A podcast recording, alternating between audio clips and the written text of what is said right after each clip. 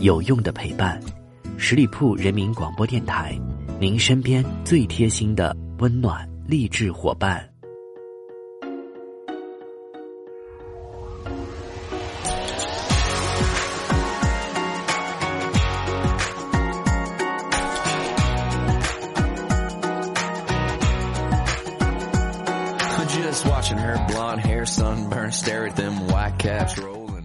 Hello，我各位亲爱的听众朋友们，欢迎你们继续在这个时间段里停留到十里铺人民广播电台的精彩节目。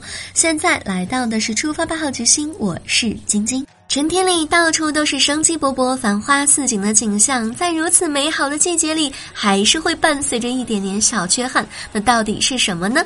我相信很多朋友已经猜到了，对，没错，就是一年一度的沙尘暴又要跟大家见面了。让平日里经常喊着吃土的朋友可以真切的体会一下吃土的滋味了。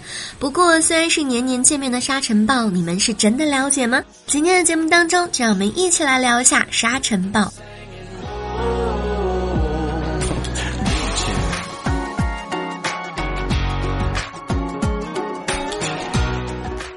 想要了解沙尘暴，当然是要从它源于什么时候开始了。对于北京、甘肃、内蒙古等中国北方地区的人来说，每年春天沙尘暴的频繁来袭，让人对春天真的是又爱又怕。漫天飞舞的黄沙遮蔽了春日，沙尘在空中飞扬。当沙尘暴扑面而来的时候，可以看见高耸如山的风沙墙，身处其中，飞沙走石，天昏地暗。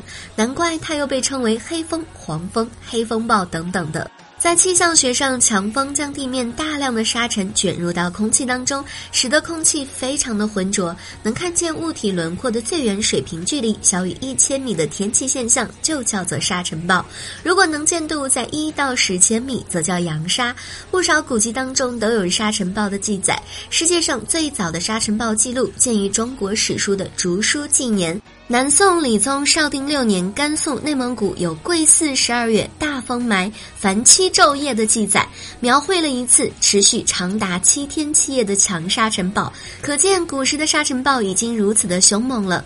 那么为什么会有沙尘暴呢？简单的来说，沙尘暴的出现要符合两个条件：一是要有沙尘，即大范围的戈壁或者是沙漠；二是要有强风，即推动沙尘飘游四方的力。因此，当地球出现戈壁沙漠再配上强劲的风力，就会有沙尘暴的出现。这样看来，早在有文字记录以前，甚至在人类诞生以前，就有沙尘暴现象了。那么，世界上最早的沙尘暴是何时何地出现的呢？尽管至今还没有一个准确的答案，不过地质学家通过对深海岩芯和冰盖沉积物的检测分析，发现早在七千万年前就发生过沙尘暴。二零零二年，中国科学院地质与地球物理研究所在《自然》杂志发表的研究成果，把中国出现沙尘暴的时间追溯到了两千两百万年以前。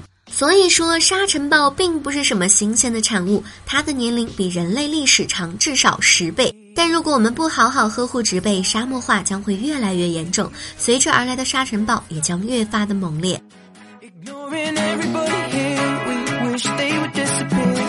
Maybe we could get down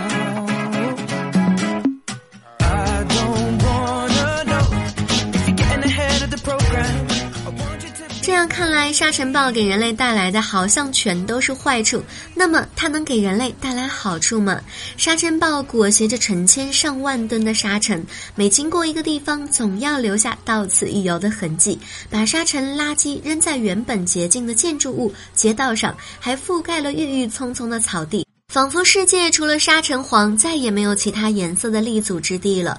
沙尘暴的罪恶罄竹难书，它的到来似乎只会让人们蒙受损失。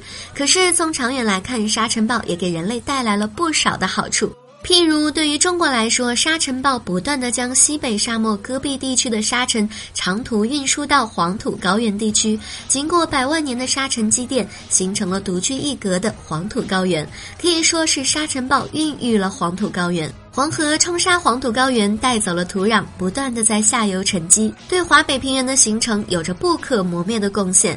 如果没有黄土高原，华北平原也将不会存在。从这个角度来说，起源于黄河流域的中华文明也有了沙尘暴的功劳。